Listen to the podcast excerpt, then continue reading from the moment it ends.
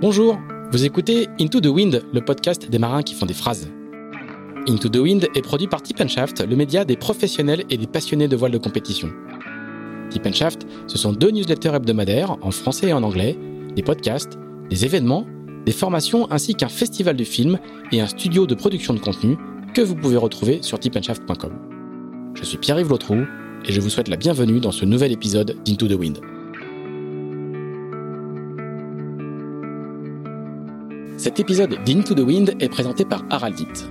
Haraldite, ce sont des adhésifs structuraux, autrement dit des colles époxy et métacrylates extrêmement fortes, capables de remplacer une stratification. Les adhésifs Haraldite collent sous l'eau, durcissent très vite et sont simples à appliquer, ce qui est assez pratique quand, par exemple, vous devez au hasard boucher le trou d'une cadène arrachée sur votre pont ou arrêter une fissure dans votre varangue de pied de mât après un talonnage. Bref, le genre de produit qu'il vaut mieux avoir à bord en course dans son kit de secours.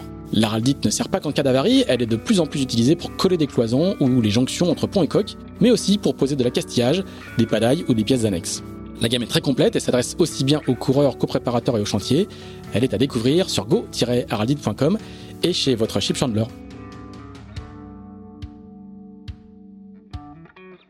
Nous retrouvons euh, Philippe Presti à la sortie de sa participation à la Coupe de l'América 2007 qu'il a vécu au sein de l'équipe italienne de Luna Rossa en compagnie de Jimmy Spettil. Le barreur australien s'apprête à être recruté par le défi américain Oracle Team USA et va emmener dans ses bagages le coach français pour des aventures extraordinaires en multicoque cette fois.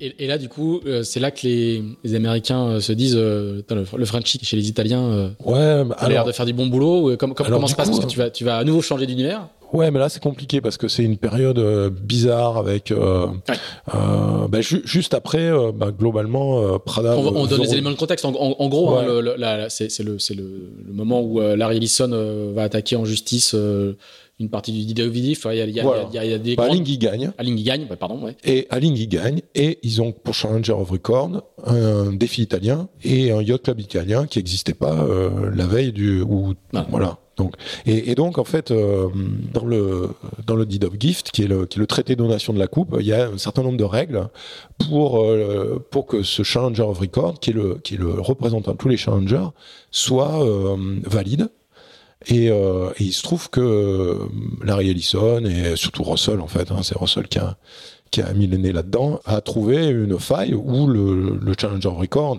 ne doit pas être, euh, n'est pas valide. Parce que, voilà, il y a un, détail sur, sur le fait qu'il est, comme les Italiens, comme les, Espagnols, pardon, voulaient être libres de tout mouvement, ils se sont dit, ben non, on va pas repartir avec le même club qui nous a, qui nous a mis les bâtons dans les roues, on va, on va en créer un autre euh, euh, et, ça va le faire. Il se trouve que bah, ça l'a pas fait parce qu'il fallait non seulement créer le, club, mais il faut que le club ait, ait, une régate annuelle qui soit une régate établie et c'est chose qui n'y était pas. Et donc euh, Larry et, et, Russell et toute ce, armada d'avocats est, est rentré sans justice est rentré est rentré en guerre et, et ça a duré trois ans l'affaire. Et, euh, et, donc moi, moi euh, juste après Prada, j'étais parti euh, pour re-signer avec. on était à Ravenne, on était, je me souviens, on était en finale avec Jimmy à, la, à la Trombini Cup à Ravenne, l'un contre l'autre. Et Monsieur Monsieur Bertelli débarque avec son hélicoptère là, pour, pour discuter les. C'est le patron de Prada. Hein. Ouais, c'est le patron de Prada. et mais mais on sentait que bah lui, si ça repartait dans les, ça l'intéressait pas trop, si ça si c'était pas clair quoi. Et là, c'était pas du tout du tout clair et et, et, du coup, il est pas reparti. Donc, euh, je me suis retrouvé dans la nature. Les, les Espagnols, euh, avec euh, Paul Caillard, euh, me proposent un contrat pour avoir à peu près le même type de job que chez que chez Luna Rossa. Donc, je, je, pars chez les Espagnols, commence à, à naviguer à naviguer sur le, le TP52 et et, et voilà Comment bâton d'entraînement quoi Ouais, c'était le bâton d'entraînement. on avait des, ouais ouais, on avait des, des 40 pieds aussi euh, pour euh, on s'entraînait en match race avec Paul, enfin bon voilà, donc c'était parti là-dessus. Et il se trouve que bah, il se trouve que non, euh, ça, ça, ça a pas démarré du tout et, et ça a été euh, ça a été un coup d'arrêt terrible en plus bah, la crise de 2008, enfin bon, il y avait il y avait plein plein plein de d'éléments qui qui étaient pas qui étaient pas très cool. Et donc là, je me suis retrouvé dans la nature et Jimmy, euh, Jimmy euh, euh, signe assez rapidement chez tous les, en fait tous les les gens qui, le souhaitaient, qui, qui avait une valeur aux yeux de, des Américains, de, des Italiens, enfin du défi italien, se retrouvent chez chez Oracle parce que Russell a voulu faire table rase du passé de Chris Dixon et de son équipe. Et donc, donc Oracle se retrouve avec une grosse communauté italienne et voilà, donc Jimmy voulait, voulait continuer à travailler avec moi et je me suis retrouvé euh, associé à, cette, euh, cette expérience-là. Alors, changement d'ambiance, changement de culture? Ouais, euh, là, c'est le choc culturel, hein. en plus du, du, choc technologique, parce que le bateau, il est. il est Alors, on passe des classes américaines Ah oui, c'est toujours un classe américain, mais un peu différent. Avec un peu moins de plomb. voilà, c'est fini les années de plomb. C'est euh, donc, donc comme, comme euh, le, Challenger of Record euh, est débouté, Oracle a, a, proposé un challenge, enfin a, a, donné un challenge qui lui doit être accepté. Et ce challenge euh, est accepté sous le, le, le, deed of gift qui donne une longueur, une largeur, une, je crois que c'est ça, longueur à la flottaison, largeur et, et draft. C'est les éléments du, challenge et la régate, c'est euh, trois parcours, euh, un aller-retour de 10 000, un triangle avec euh, un bord de près de 10 000 et, la troisième manche, s'il faut qu'il y ait une troisième manche, c'est pareil, un aller-retour de, de 10 000. Et ça, c'est les règles. Donc, euh, à l'intérieur de ces règles, euh, des géants, euh, comment dire, on a accouché de, de, de géants. C'était des, des, bateaux incroyables parce que 90 pieds à la flottaison, ça fait, c'est à nous avec, c'était un bateau de parce que en fait, quand tu as un trimaran, tu mesures la flottaison de la coque centrale, mais euh, les euh, les, euh, les coques, les flotteurs, les flotteurs, nous, un bateau qui devait faire 150 pieds, quoi. Enfin, des, des trucs, un truc énorme et colossal.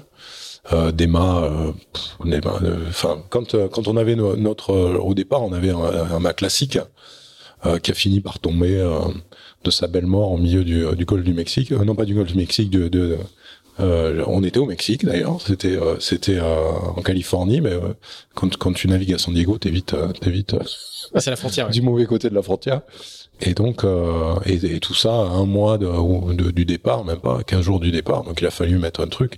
Et heureusement un an un an auparavant, il y avait eu des il y a eu des news que que Alinghi préparait un Maël une aile. Ça c'était même pas un Maël, c'était une aile euh, comme il y avait eu euh, bah, à, la, à, la, coupe de euh, avec Dennis Conner là, je sais plus quel, c'est 80, ça devait être.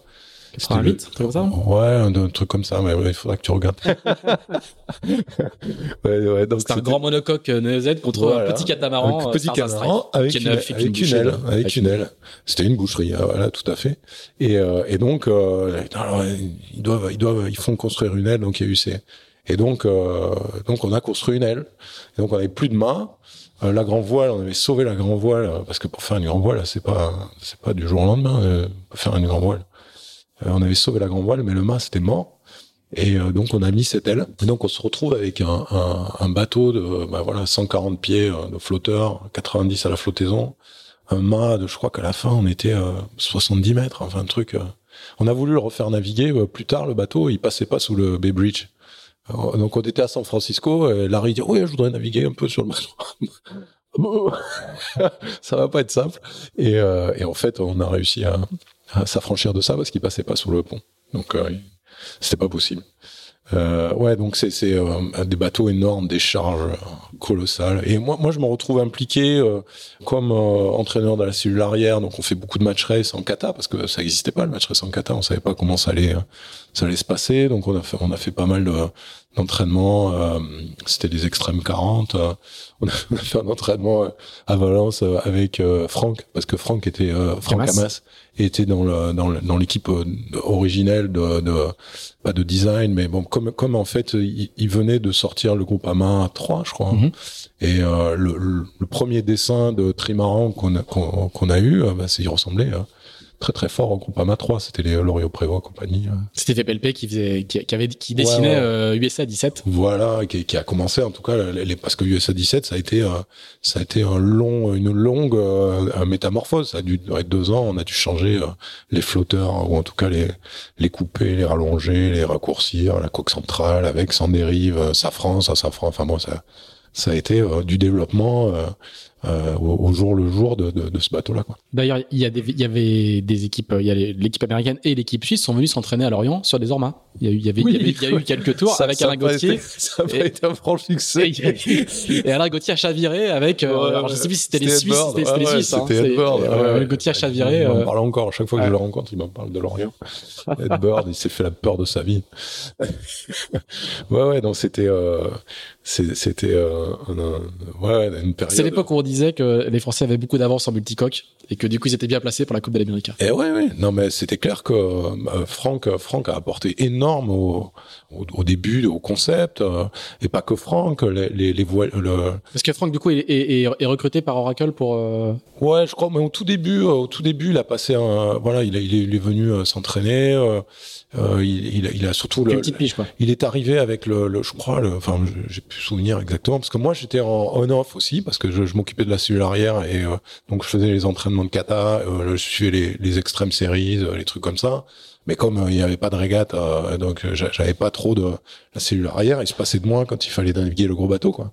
Et, et Franck, lui, il Franck, lui, au début, euh, comme il est arrivé avec euh, VPLP, euh, le, mode d'emploi du gros bateau, personne n'avait navigué sur ces bateaux de cette taille ni de, de, de kata. Jimmy avait jamais fait de kata, donc il s'est mis à bloc sur, sur toutes les activités à deux à deux pattes.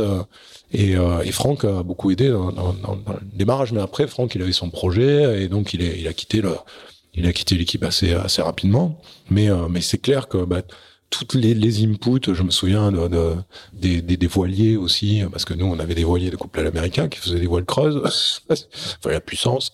Et euh, il se trouvait, il se trouvait que bah, c'est complètement différent. Tu construis pas une voile de kata, euh, surtout sur des, euh, des mâts de cette taille, alors que nous en France, bah, enfin nous en France, les, les, les Français faisaient ça depuis depuis bien longtemps. On a une grosse expérience là-dedans. Et donc ça a beaucoup aidé à démarrer le process, ça c'est sûr. Alors cette coupe-là, elle va, avoir lieu en euh, début 2010 euh, à Valence. Ouais, février. Il y aura, il y aura pas de match, hein. Euh, le bateau américain, le bah, Il y aura pas de match, mais on l'a su que une fois qu'on, ouais, qu a gagné. parce que je raisonne avec la force du réseau de la posteriori. mais... C'était terrible. Nous, on a passé, on a dû passer trois mois un peu à San Diego et bah, San Diego c'était affreux parce qu'on savait pas voilà on venait de ramasser le mât au fond de la baie euh, mettre ce, ce, mât énorme hein, qui produisait pas la puissance qu'on imaginait. Enfin bon, c'était c'était un chantier, c'est inimaginable ces, ces trucs-là. On avait un moteur de Audi euh, parce que on avait réussi à, à, à pas utiliser, euh, à se mettre d'accord sur un truc, c'est qu'on n'avait pas besoin des winchers. Enfin, pouvoir utiliser parce qu'autant à Lingui que nous, on était en en gros déficit de, de, de puissance, quoi. On était incapable de bouger quoi que ce soit sur le bateau. C'était m'a dit un mat 70 mètres, hein, ça pouvait faire. C'était, euh, juste incroyable. Il y a des winches. Euh, euh, au départ, on avait des génaqueurs, les winches qui, qui, qui partaient à l'envers, tellement dans les charges, les, c'était, c'était dangereux, quoi. Et donc, donc, on avait un moteur d'Audi qui tournait non-stop à bord pour pouvoir bouger, essayer de bouger les, ce qu'il fallait bouger, parce que on, virement de bord, par exemple, on arrivait virement de bord, il fallait descendre la borne alors déjà, c'était un, c'était un, dossier. Ensuite, il fallait, euh, il fallait canter le mât parce que si on cantait pas le mât avant le hein. virement, ouais, c'était même pas, même pas la peine. on tu choques le mât, il, il, passe, il, part sous le vent et après tu fais ton virement de bord. Ouais, donc ben, on faisait pas ça, on le cantait. Ah, c'est l'inverse. Donc tu le mettais au vent d'abord. On, on, en fait, on arrivait, il était au vent de, de 15 degrés, on le, le mettait à zéro, c'est ça, on le mettait à zéro, on virait de bord et on le cantait au vent. C'est-à-dire on le jetait pas sous le vent parce qu'on n'était pas capable de virer hein, dans ce, dans ce, alors que les, bah, tous les katas, les ormas et tout. C'est comme ça qu'ils faisaient. Comme ça qu'ils faisaient, ils balancent le. Et, et donc, euh, il y avait ça à faire. Il, il fallait enrouler le, parce qu'on avait un faux été, donc il fallait enrouler le, la voile d'avant qu'on avait. C'était un génaqueur, ça c'était. Donc c'était, euh, en termes d'énergie, c'était colossal la, la, demande. Et euh, la semaine avant, la, même la semaine avant la coupe, on était incapable de faire un parcours. C'était juste impossible. On avait les euh, Gianni Cariboni au fond du, du, de la coque avec euh, le, le, designer du, du, euh, du, du V8 euh, parce qu'on était sponsorisé par BMW si je me souviens bien ouais, c'était c'est BMW ouais.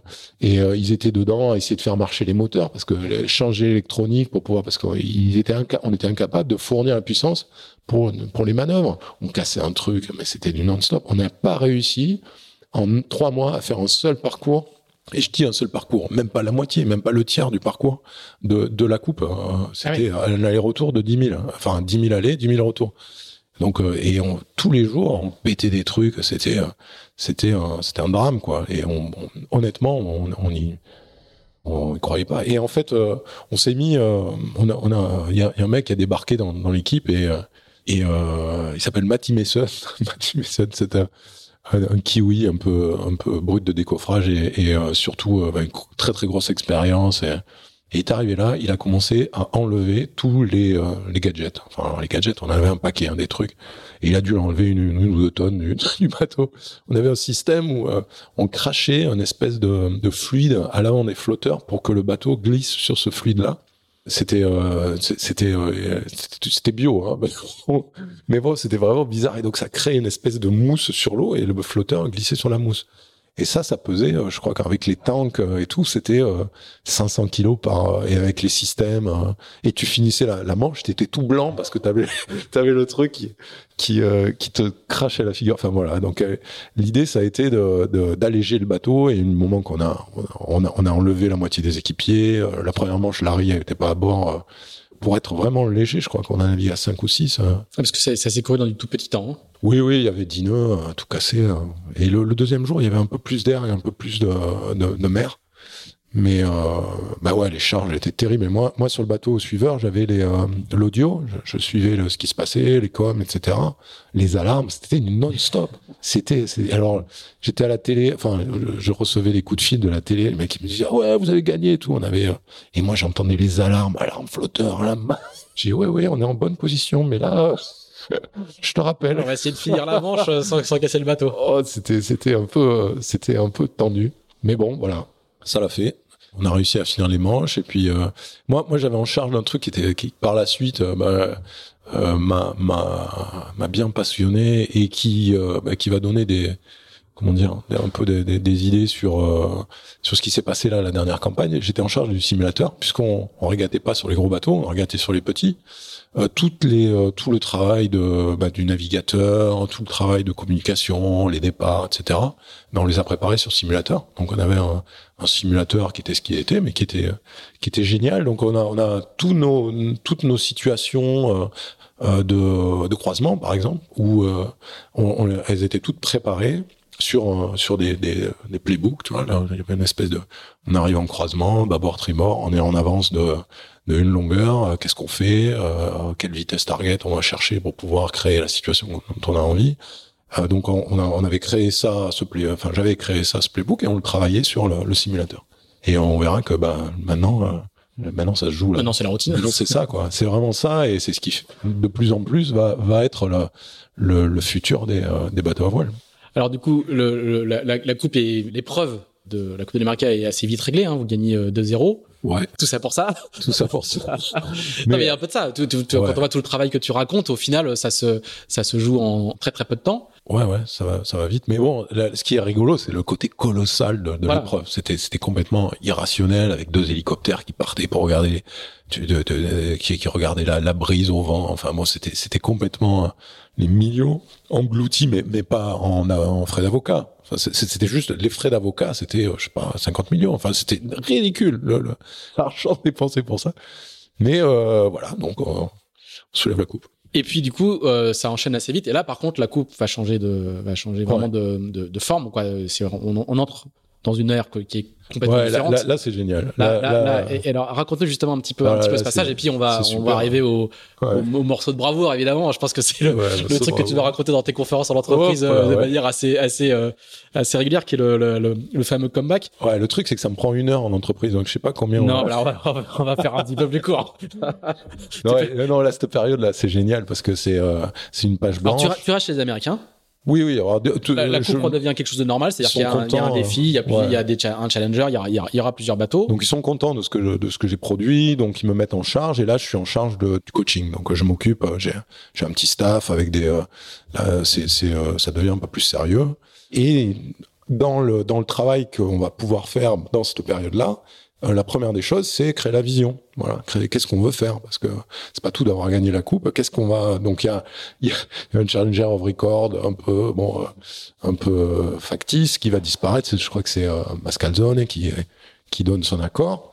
Et mais bon, on a on a on peut faire ce qu'on veut, quoi. Et là, c'était une période euh, géniale où euh, bah, la vision de Russell, lui, Russell il a toujours, euh, ça faisait, ça faisait 15 ans qu'il a en tête ce circuit avec des grands, des grands catamarans, des trucs comme ça.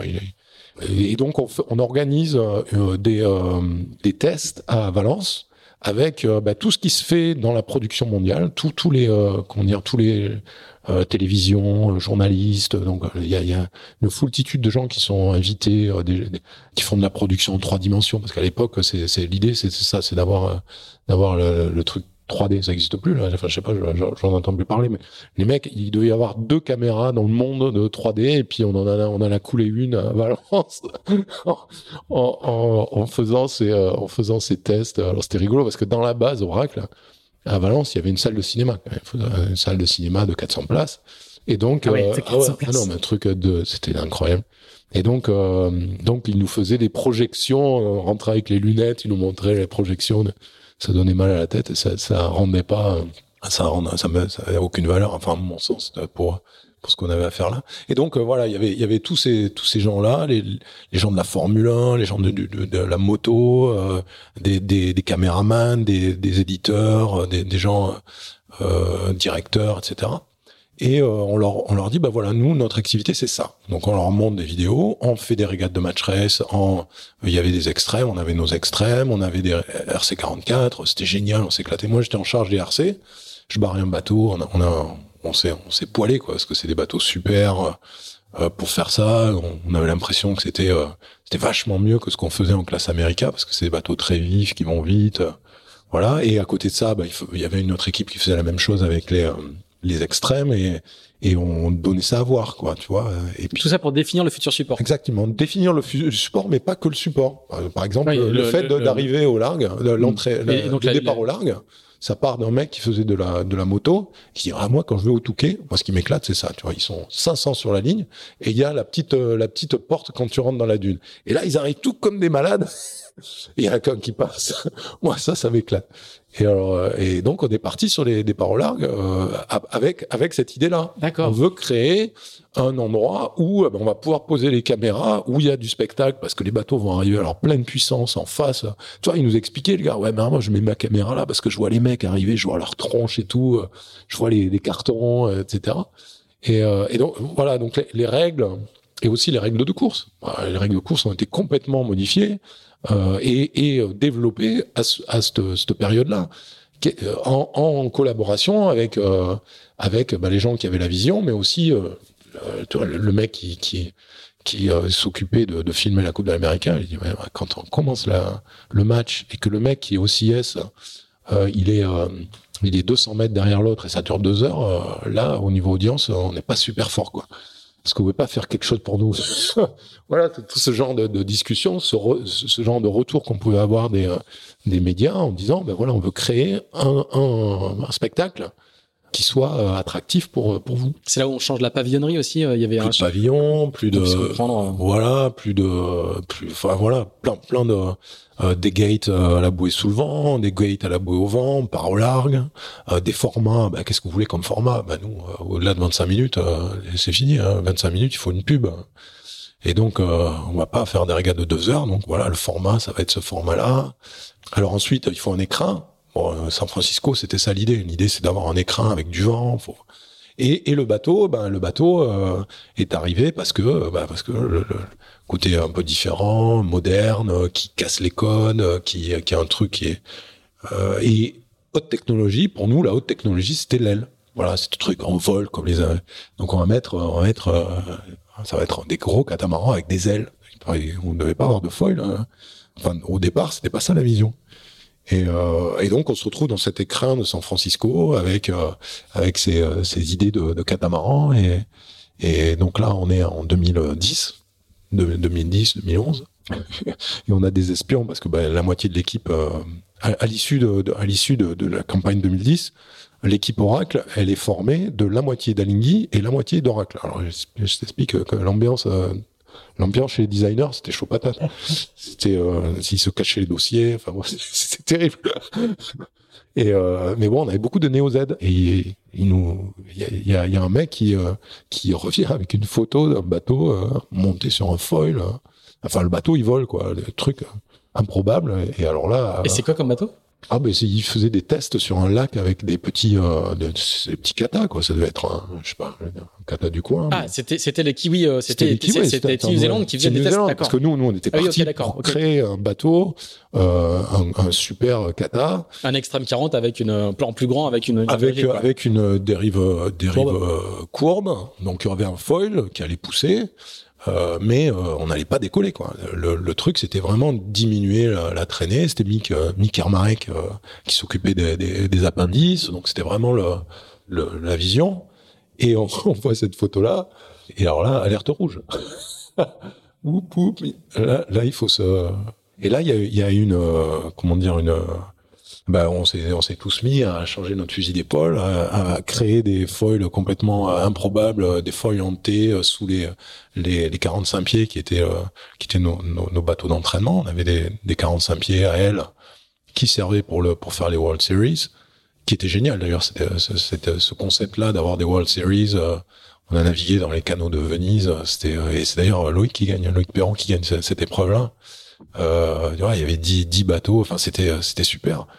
Mais bon, on a utilisé ces bateaux-là, qui quand même, c'est quand même des bateaux, euh, et on a mis des foils dessus pour essayer de les faire voler, voir si on pouvait maintenir le vol et si c'était. Euh, et euh, voilà, donc là pendant deux mois, moi j'étais pilote, test pilote dans des, dans des bateaux. On a on naviguait tous les jours, on essayait des trucs. Et moi au départ, j'avais pas d'élévateur, donc moi j'étais sur le bateau sans élévateur. Les gamelles qu'on a pris, mais c'était hallucinant, des, des atterrissages incontrôlé. Et, euh, et, voilà, donc on a développé le concept du, foil en réaction à, une observation euh, de, de, des kiwis. Et donc à la va-vite, on a, on a fait notre, notre premier bateau qui euh, malheureusement a pas eu une, vie, euh, pas été un long fleuve tranquille. Mais euh, voilà, donc ça a été notre premier euh, notre premier bateau, c'était euh, c'était un bateau volant. Alors c'est des 72 pieds, hein, c'est ça? Voilà, le bateau fait 72 pieds avec un gréement L, donc c'est une aile d'avion. Donc je, je sais pas dire, ça va faire dans les 30 ou 40 mètres, c'est des, des, gros trucs quand même. C'est trop gros, hein. c'est rien qu'à de mise en œuvre, il faut une grue de 50 mètres. Enfin c'est c'est un. Oui, c'est des, des, monstres. Hein, Ah ouais, c'est des monstres. On n'imagine pas et la puissance. Et puis San Francisco, c'est il y a l'air. Ah, devant du vent, du courant. Euh, ah ben là, c'est, si, si on si on imagine euh, des, des, des conditions euh, difficiles, c'est San Francisco, vraiment du vent tous les jours. par contre, un paradis pour pour si t'aimes la brise, hein, c'est il y a du vent tous les jours. À une heure, le mec il allume le ventilo et puis t'as 25 nœuds quoi. Et ça, c'est tous les jours. Et, et donc euh, c'était vraiment des c'était vraiment des bateaux très très puissants, des, des gros des, des monstres quoi. Il y aura il y aura un accident hein, avec euh, avec un équipier euh, anglais sur euh, sur Artemis qui va qui va perdre la vie qui est Andrew Simpson. Et donc du coup c'est là c'est le moment où on va vous voir apparaître enfin vous voir les équipiers vont devenir vont se casquer, mettre les bouteilles d'oxygène. On va, ouais. en fait, quand nous, nous on a, nous, on a ouvert la voie parce que le bateau qu'on sort, là, là le, truc, c'est le premier bateau euh, classe de cette classe America, 72 pieds. C'est 72. Voilà, le huitième jour de nave. Huitième jour de nave. On est dans la baie, tout tranquille, le vent monte. Euh, euh, euh, on n'a pas notre équipage. Euh, ah, on revient juste des, des, on a gagné les World Series euh, en faisant le doublé à, à San Francisco la semaine d'avant. Donc on a eu euh, trois quatre jours de, de, break. On revient et euh, Nabaté, euh, boum, on met le bateau à l'envers. Et euh, non seulement on met le bateau à l'envers, mais on, on, est incapable de le redresser. Nous, on pensait qu'on allait pouvoir le redresser comme un, un, 45 pieds, donc on a mis toute notre puissance. On avait deux bateaux à tirer, on a juste euh, tout explosé, quoi. Et, et on a pas du tout. C'était ebb tide, donc le, le vent, le, le, courant nous poussait au large avec des un clapot de, de fou. Et on s'est retrouvé euh, bah, emporté au large. On ne pouvait pas retenir la plateforme. Il y a sept, entre 7 et entre 4 et 7 nœuds de courant là, à la sortie du, du Golden Gate. Et euh, tu, tu peux pas tirer une plateforme dans l'eau à cette vitesse-là. Donc on s'est retrouvé euh, une heure du matin, on devait être à 10 000 au large. on voyait juste les petits parce qu'on voilà, on a suivi le bateau, on pensait qu'il allait revenir hein, parce que le courant une fois qu'il voilà et donc euh, on s'est retrouvé je crois à 2 3 heures du matin à rentrer euh, avec euh, avec l'épave parce que c'était vraiment une épave du bateau retourné euh, complètement détruit après huit jours de navigation. Le mât, on l'avait coupé, donc il était, il, flottait au large. On l'a récupéré. On allait chercher un hélicoptère, trouver le, trouver le, le, mât pour pouvoir le, le, récupérer avec toutes les tous les problèmes des euh, bah, parce que bah, tout le carbone qui finit euh, euh sur les plages et dans l'estomac des, donc c'était un, gros souci. On a on a essayé de nettoyer tout ce qu'on a pu, mais bon, c'était pas c'était pas très très clean comme comme événement, c'est l'accident. Voilà, donc on se retrouve. Euh... Et là ça, vous, là, ça vous donne une indication quand même sur le niveau de dangerosité et d'engagement qu'il y a sur ces bateaux-là. Ouais, donc à partir de là, c'est là qu'on a commencé à s'habiller sérieusement. On avait déjà des casques, mais là on a on a fait tout le. On, avait du temps, mais qu'on n'avait plus de bateaux. et, il a fallu six mois pour le reconstruire. Donc euh, toute cette période-là, on l'a mise à profit pour euh, vraiment pour euh, euh, travailler notre euh, bah, notre sécurité. On entend peut-être les avions qui passent. Hein. Il y a des avions en réaction qui font des, des exercices de la base aérienne à côté. Mais... C'est la guerre. Et justement, on a utilisé les euh, les il y a les Navy Seals qui sont qui sont pas, pas, loin à San Diego et on a utilisé bah, les, des ressources pour pouvoir pour pouvoir bah, s'améliorer parce que c'est des gens qui sont sous l'eau, etc. Donc ils nous ont aidés à nous à nous équiper, nous former et nous et nous préparer pour une éventuelle euh, un chavirage, un chavirage qui, se passe mal. Qui se passe mal. Donc euh, c'est là où on a commencé à avoir tous nos canisters, euh, avoir avoir des gilets d'impact, avoir toutes des procédures, des procédures pour pouvoir récupérer le bateau. donc on a on a on a fait un gros effort là, mais bon, pour remettre dans le contexte, on est un an de la coupe, on détruit le bateau qu'on vient de construire pendant un an, ça a coûté un bras, et là et là l'équipe est en miettes quoi et, vraiment en miettes et euh, avec euh, grosse euh, grosse tension entre les gens qui construisent et les gens qui utilisent, qui détruisent, qui, qui détruisent, qui utilisent. Et là, là dans mon dans ma démarche coaching, moi, il y a eu un, il y a eu un truc qui s'est vraiment vraiment passé. J'ai j'ai vraiment passé un cas parce que bah j'ai alors c'est là t'as deux choix hein. soit tu, tu tu te caches et tu et t'essayes de, de te faire tout petit petit et puis et puis globalement tu tu récupères pas et euh, nous, nous, on a choisi, euh, on a choisi, enfin, moi, j'ai récupéré toutes les données et j'ai fait un meeting euh, global de, de, de, tout, tout la, toute l'équipe et des designers, navigants, tout le monde et des gens qui construisent, mec qui fait la bouffe, etc. Et on a montré ce qui s'était passé. J'ai récupéré les photos, euh, discussion on board, etc. Et l'idée c'était voilà, on discute plus de oui, t'aurais dû, voilà ce qui s'est passé. Et donc on a on a proposé ça. Et ensuite, on a dit bon ben voilà, euh, chacun d'entre nous, on va revenir avec des solutions pour un que ça se passe euh, plus, si possible, mais voilà, on est on est à la limite, donc ça peut se passer. Si ça se passe, si ça se repasse, hein, comment on peut faire dans nos secteurs pour pouvoir euh, pouvoir récupérer le bateau dans un déjà faire mal à personne, de récupérer le bateau dans un dans un bon bon state quoi, que, que, tout soit voilà meilleur état, qu'on puisse naviguer le plus vite possible. Et voilà, et qu'est-ce que moi je peux faire pour que pour, pour créer le changement? Et à partir de là, on a recréé le dialogue et puis on est reparti sur un, un mode un mode coopératif parce que c'était un peu tendu. Et bon, on s'est aperçu que les mecs, ils font pas n'importe quoi. Les mecs, c'est engagé. Les mecs, ils risquent leur vie. Et on l'a vu après avec euh, le décès de Bart. Euh, donc les, les euh, voilà, il y a une discussion, une espèce de, euh, de, de, de de respect qui s'est instauré et puis euh, et puis on est reparti au boulot quoi. Fort. On, on, on, sent que la coupe quand même change de change de monde change d'époque. Les, les ah ouais. c'est c'est plus c'est enfin, c'est encore de la voile mais c'est plus c'est plus tout à fait le même sport quand même en termes ah bah après d'engagement c'est autre chose. Après l'accident de Bart euh, on avait euh, moi j'avais des, des, des, gars dans mon bureau en larmes. Ma femme veut pas que je reparte à naviguer ah ouais, c'était, c'était, euh, ouais, parce que c'était terrible. Non seulement l'accident est terrible, mais bon, c'est comme euh, l'accident, c'est quelque chose, mais la, la scène de guerre après l'accident, c'est autre chose. Il y a mm. pas, enfin, il y a pas, il y a pas eu trop de, de, de, photos là-dessus ou de témoignages, mais c'était un chantier, c'était affreux avec les gens sur le, euh, sur la plateforme, arrachant les, les, panneaux, cherchant, le cherchant quoi. Mm. Et, euh, et c'est et c'est notre plongeur qui qui, qui, qui retrouve Bart et qui le et qu'il voilà il était là il était sous leurs pieds il leur marchait dessus quoi mm. euh, ouais, ouais c'était c'était dur Mais globalement, la, perception du, sport et la, et la manière d'en faire va changer. Il y a l'accident, bien sûr, mais on voit que les, les vitesses deviennent beaucoup plus élevées, le, le maniement des bateaux, l'engagement au sens littéral du terme change par rapport, ah euh, par rapport aux classes américaines où les, qui, qui, qui, est quand même de la voile un peu plus traditionnelle. Quoi. Plus pépère. Ouais, l'engagement change et du coup, le, aussi le, rapport au coaching change parce que les, les, mecs, ils sont chargés d'adrénaline. Euh, il faut et du coup, je, je, tu vois, quand on a des salés, clairement, il y a une discussion et puis euh, moi je leur dis vous êtes sûr que là euh, c'est sérieux enfin il y a cette discussion là mais ils sont tellement pumpés d'adrénaline que que il y a, y a, la décision elle est elle est euh, elle est biaisée quoi.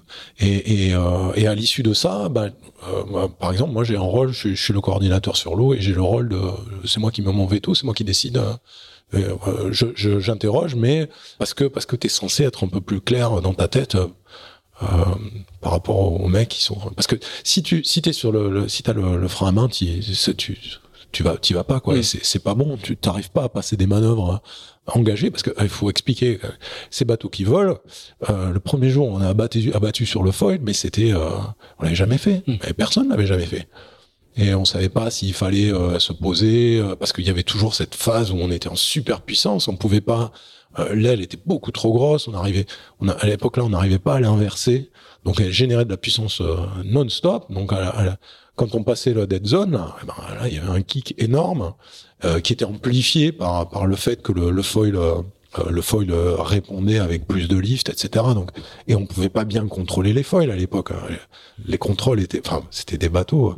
Au moins deux fois par jour. Enfin, moi, quand je naviguais à bord, au moins deux fois par jour, tu sentais le le stress quoi. Tu sentais que là, là bon, je me baisse et j'attends quoi, parce que et tu t'attaches et tu. Euh, ah oui, à ce point-là. ah oui, oui, non, c'était, c'était pas, c'était, euh, c'était super engagé et pas très, très sécurité quoi. Alors ça va donner une coupe extraordinaire, hein, l'édition l'édition 2013 à San Francisco. Euh, pour ceux qui, qui, ceux qui se souviennent des images où on voit effectivement les passages de bouée en haut et les accélérations euh, complètement démente. On voit des chiffres qu'on n'avait jamais vus. Hein, euh, ah ouais, les, les, les, 40 nœuds, 40, 43 nœuds, des trucs, des, des, des, des chiffres auxquels le, le, le, fan de, de voile moyen n'a pas trop l'habitude. Ça commence mal euh, pour vous en finale contre le contre les Kiwis. J'accélère un tout petit peu. Hein. Ouais, ouais. On, on, on est. Ça va faire trois heures. Faire plus. Moi, je vais faire plus que Loïc Perron. Il m'a dit, il m'a dit deux heures et demie. on, on, va on va assister à une domination très très forte des Kiwis. Bon, raconte-nous à 6-1. Euh, ça va aller jusqu'à 8-1. Vous prenez, y a, vous avez des, des, points de pénalité parce que euh, il y a eu, euh, il y a une pénalité pour des, des histoires de jauge. Je, je, connais plus, je me souviens très bien l'histoire. En tout cas, à 6-1, tu racontes, t'as beaucoup raconté que c'est à 6-1 que, que, la tendance va, va, va s'inverser. Mais, mais, en fait, pour comprendre ça, il faut comprendre euh, le, ce qui s'est passé avant. Le fait qu'on dessale, qu'on casse le bateau, on a récupéré nos bateaux super tard et on a navigué, euh, on a navigué, on a quasiment pas navigué de bateau et on a navigué très très tard sur sur avant la compète et on a été bloqué, enfin bloqué. Euh, après l'accident de Bart, pendant un mois, il y a eu un espèce de, euh, bah, on n'avait plus le droit de naviguer, on n'avait plus l'autorisation de naviguer sur ces bateaux-là. Donc, euh, bah, donc en fait, on était super à la bourre par rapport au kiwi. On était en retard, mais de manière énorme dans la dans la préparation. Et donc, et ensuite, il y a eu le. Sachant que les Kiwis s'entraînaient. Euh... Ah oui, ils étaient en Nouvelle-Zélande. Euh, bah, on les observait, on voyait faire des trucs. Euh, bah, on, on, savait pas faire quoi. Et, et on, on, a mis des, des, stratégies au point pour essayer de faire ce que ce qu'ils faisaient, mais sans pouvoir naviguer. Donc c'est c'est compli compliqué. Quand on a pu enfin naviguer, euh, bah, on a on a essayé, on a progressé, on a on a bien progressé. Et euh, mais nos, nos designers étaient quand même persuadés que le pour euh, auprès, il fallait quand même euh, l'archimédien euh, avait, avait marché auprès quoi. Il fallait pas, il fallait pas trop. Donc on vole au largue, mais on, on vole au près comme, Pour ça, ça c'était sûr, mais par contre auprès, il fallait couler la coque. Hein. Donc ça, c'était le, le, postulat de départ. On a essayé de foiler au près parce qu'on avait quelques motistes à bord, et notamment Tommy, euh, Tommy Slingsby qui nous disait ah ouais, mais nous ça marche bien quand même. On devrait essayer. Donc en mode bon, foil, on, on, on, vole mais, mais, hein. comme, mais, mais en fait, dès que tu commences à voler, t'as tout tous tes capteurs, bah, t'es perdu. Donc tu peux plus mesurer, tu peux pas mesurer vraiment de la performance. En tout cas, on pouvait pas parce qu'on n'était pas capable de euh, d'évaluer le yo, d'évaluer le leeway. Euh, alors le yo, c'est, euh, je sais pas comment dire, c'est le bateau qui marche en crabe, et le leeway, c'est le la dérive. Voilà. Et, euh, et donc on était, on, pouvait pas vraiment évaluer ça, et, donc on a, on a, on, réussissait à monter sur le foil, on y réussissait difficilement en perdant énormément de temps auprès. Euh, quand on voulait voler auprès. Et puis après, le, le, le VMG n'était pas terrible, quoi. Donc, euh, on savait pas trop. Et, on l'a su le premier jour, quand, quand on a commencé à naviguer contre eux. Eux, ils volaient pas, ils skimmaient. Voilà, ils étaient beaucoup plus rapides que nous. Dans skimmer, c'est poser. Voilà, ils se posaient, bon, c'est rebondir, quoi. Voilà, ils naviguaient beaucoup plus bas que nous en, en angle, mais, mais euh, 5, entre 5 et 10 nœuds plus vite. Enfin, peut-être pas 10 nœuds, mais 5 et 8 nœuds plus vite. Du coup, ils arrivaient au virement, ils étaient 8 nœuds plus vite. Donc, euh, ça passait mieux. Et, donc voilà, ils étaient dans une meilleure condition. Donc ça, c'est le, premier élément, peu de navigation. Voilà, donc ça, c'était pas terrible. Mais le deuxième élément, c'est le, problème avec le, la proteste. Donc on s'est retrouvé à, pour une pour une bêtise sur les sur les 45 pieds sur les World Series. Euh, euh, certains de nos équipes euh, équipiers, on sait pas trop, ça, ça, ça c'était encore un peu flou, ont mis du plomb parce que les bateaux étaient au poids et on peut mettre du plomb. Euh, on peut, enfin il faut faut que le bateau fasse le poids. Quand Prada arrive avec ses bateaux blancs bien peints, eh ben euh, le bateau est plus lourd, leur bateau est plus lourd. Donc euh, nous il faut qu'on mette du plomb. Il y a un endroit pour mettre du plomb, c'est au niveau du puits de dérive, c'est la jauge, on met le plomb, le sel, c'est fait. Et il y a quelqu'un qui a trouvé malin de le mettre, euh, pas à cet endroit-là, mais de le mettre dans le dans le King Post. C'est un endroit qui est à peu près au même endroit euh, de façon longitudinale, mais un peu plus. Enfin voilà, c'est le, le, truc qui tient l'été de euh, l'été de, de Bowsprit, l'été de, je, je, sais pas si je suis clair, mais c'est le bout dehors. Voilà. Mm -hmm. Et bon, ça c'était complètement. On parle de entre 600 grammes et 1 kilo, donc c'était c'était ça paraissait Enfin, j'imagine que celui qui a fait ça, et ça lui paraissait pas un, gros problème, et c'était plus pratique pour lui.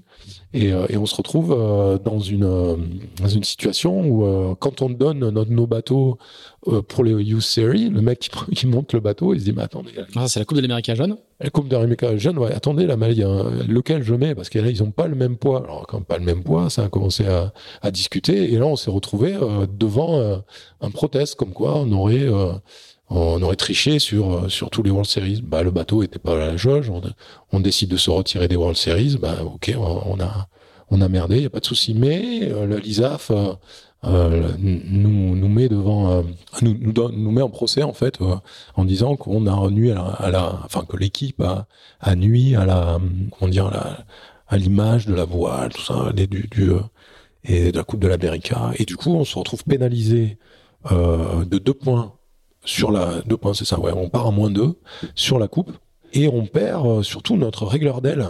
Euh, Dirk de Reader qui était euh, bah, qui était euh, notre régleur d'aile depuis euh, c'est dix ans qu'il était avec Jimmy et qui faisait voler notre trimaran etc qui est bah, voilà qui est pris pour le responsable de, de, cette cette voilà malversation si on veut dire donc ça a rien à voir avec la coupe de l'Amérique mais on se retrouve pénalisé doublement et, et, alors là, la semaine avant la coupe, c'était euh, c'était hallucinant. On avait, euh, moi je faisais mes meetings, euh, il y avait un avocat par euh, team member. Dans, dans le... Ah oui. Ah oui, ah non non, mais c'était incroyable parce que là, on pensait qu'on allait la perdre tout court la coupe. les mecs avaient, avaient leur carrière parce qu'ils avaient navigué sur le bateau. Tu navigues sur le bateau, t'es complice et tu peux, voilà, t'as beau ne, t'as beau pas savoir, tu, tu, tu, on parle de 600 grammes sur un bateau d'une tonne et quelques. Et euh, la position c'est 30 cm mais euh, mais voilà fallait pas le faire. C'est juste interdit. Et, donc euh, t'es tout tout le monde était vraiment en gros gros gros stress. Et donc non seulement dire qu'il était bah, se fait virer le, le, le, petit jeune qui était euh, régleur d'aile sur le deuxième bateau, qui était aussi beau de capitaine du bateau, eh ben il est à la question aussi. Hein, c'est euh, c'est Kyle. Kyle Lansford. Donc il se fait, il est au tribunal aussi. Et à un moment donné, on n'a plus personne pour régler l'aile.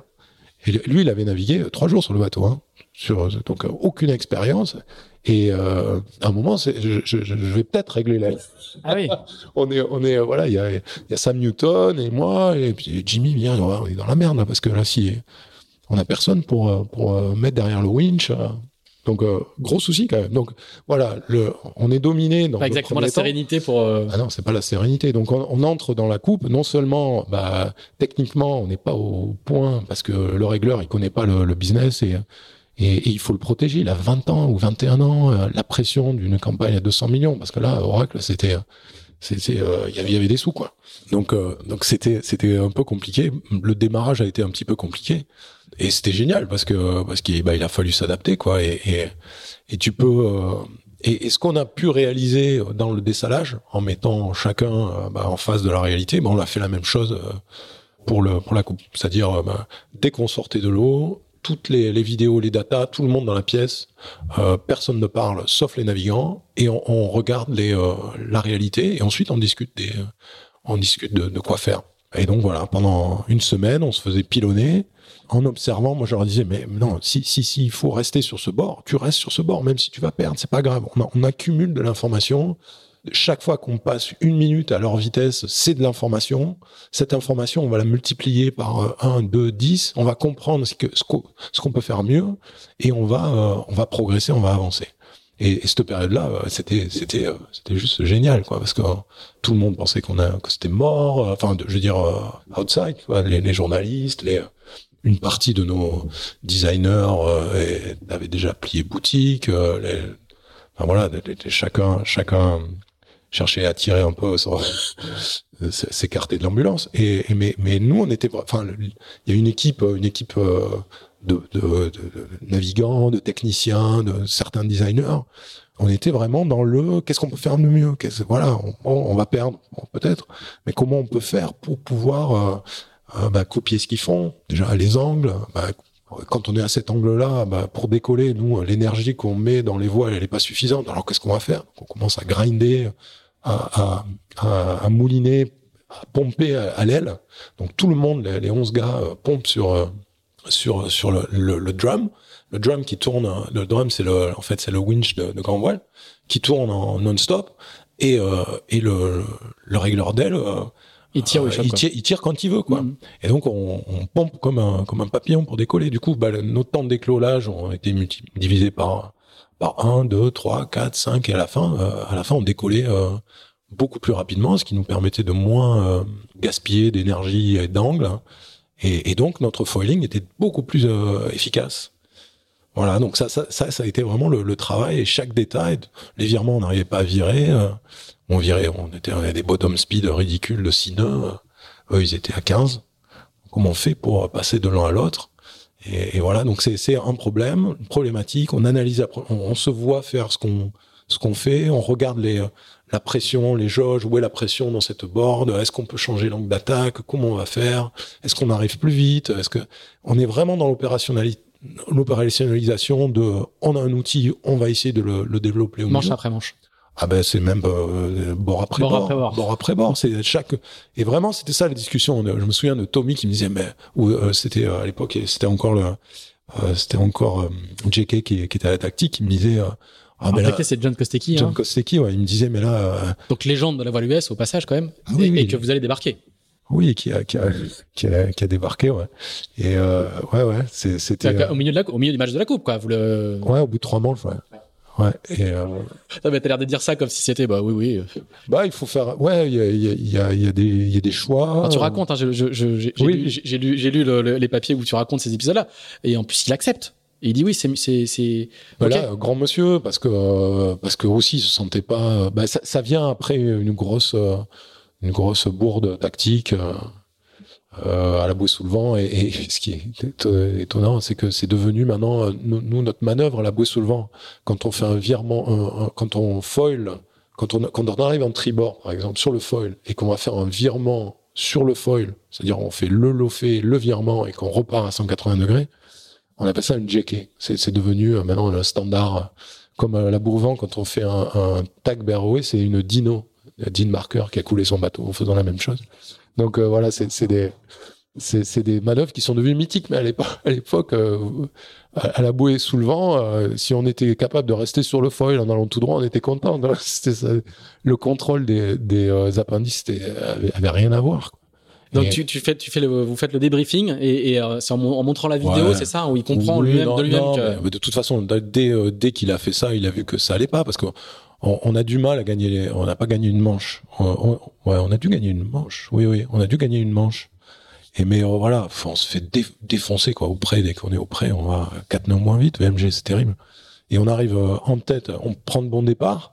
On arrive à la tête à la, bouée sous le vent.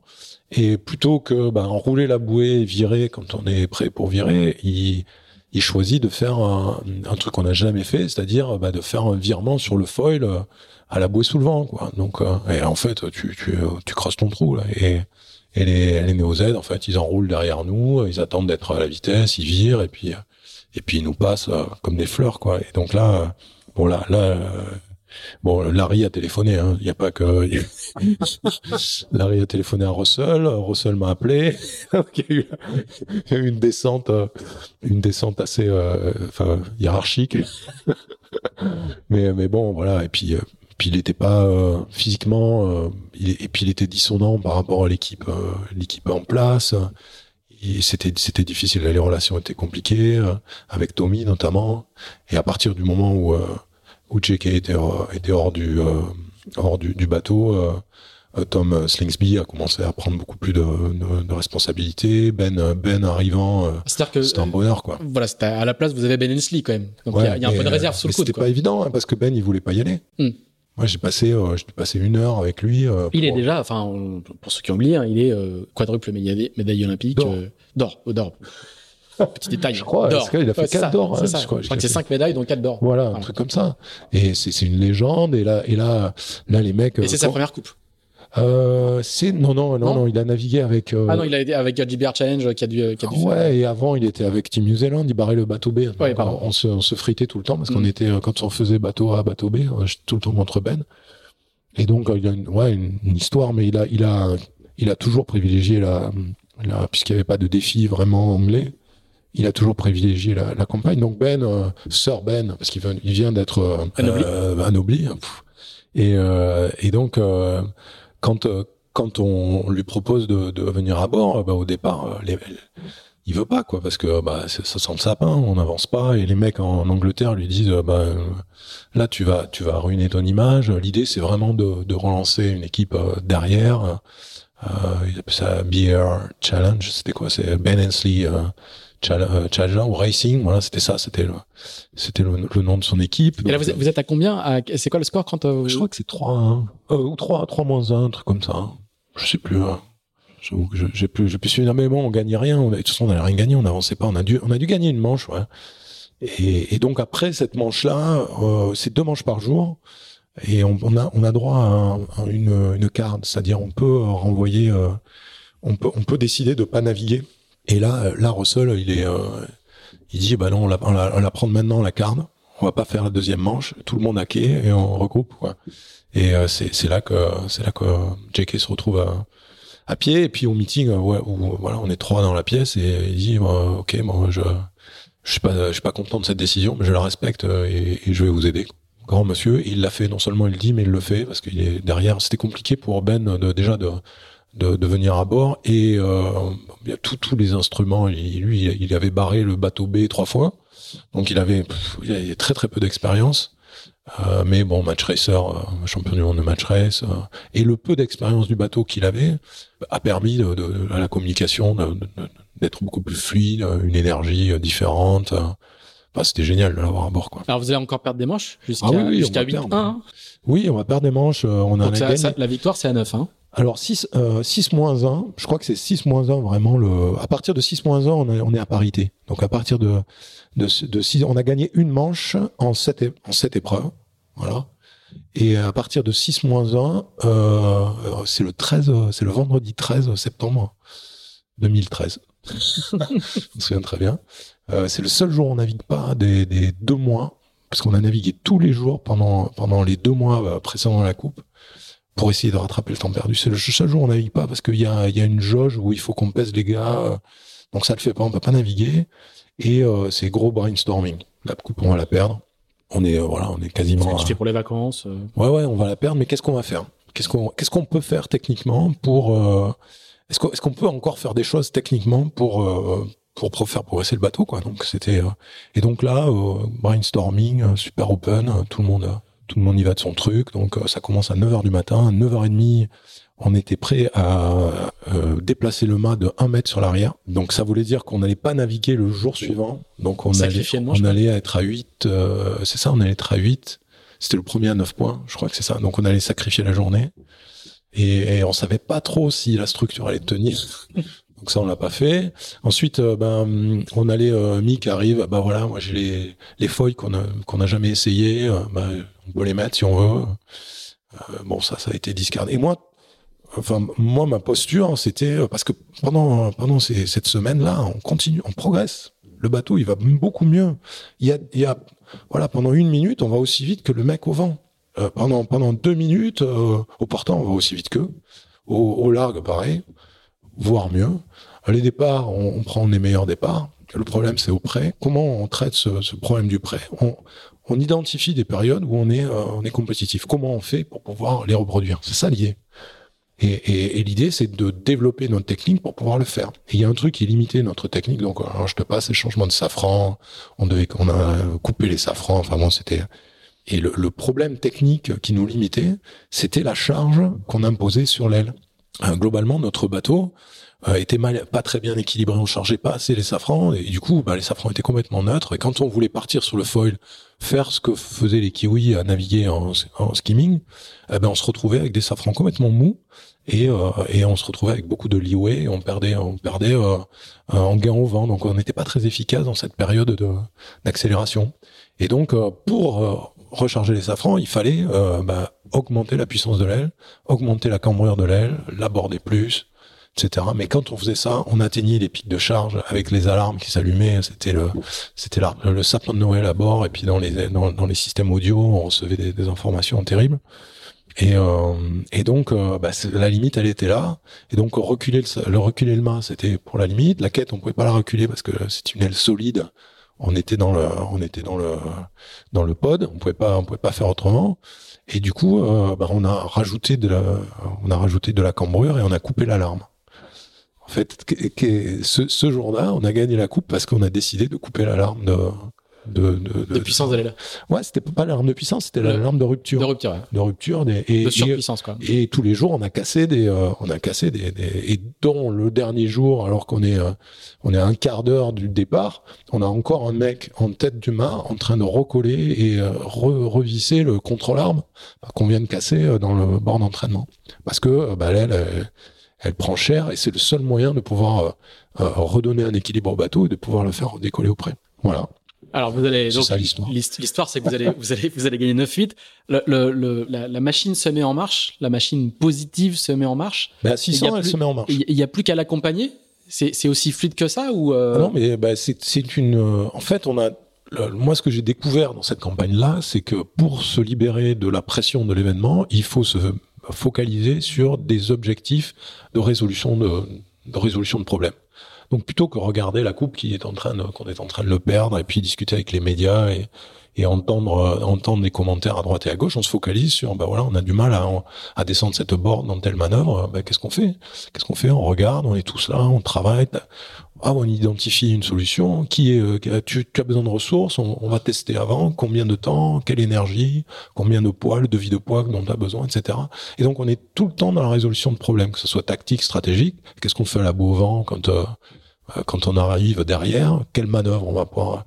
On a on a aussi gagné parce qu'on était capable à la bouée sous le vent quand on était derrière de ou devant de faire une manœuvre un, jibe, un late jibe et chose qu'ils n'étaient pas capables de, de, de, réaliser. Du coup, quand on est derrière à la bouée sous le vent, ben on peut splitter tout de suite. Et du coup, d'une fois qu'on split, on peut. Donc, splitter, c'est ne pas suivre. Ouais, ne pas suivre. Ne pas suivre et tout ça parce que on, on, est capable, de, on a été capable de développer une, une, un type de manœuvre avec un changement de plomberie dans les systèmes. Enfin, c'est usine à gaz. On change pas de manœuvre comme ça. Il faut que l'énergie d'un côté aille de, euh, soit déroutée pour pour une autre une autre fonction. Donc voilà, c'est une fois qu'on a l'idée de, de, de, faire quelque chose de différent, il y a tout un process technologique pour pouvoir le réaliser. Donc c'est vraiment toute cette démarche-là. À 6 moins 1, on a cette, euh, euh, décision-là, donc on commence à charger l'aile comme des grosses mules, et donc là, là, le, bateau gagne en performance immédiatement, et on partage les points. On gagne de manche, il gagne de manche. Et on se retrouve à 8-1. Voilà. Et à partir de là, on n'a plus perdu.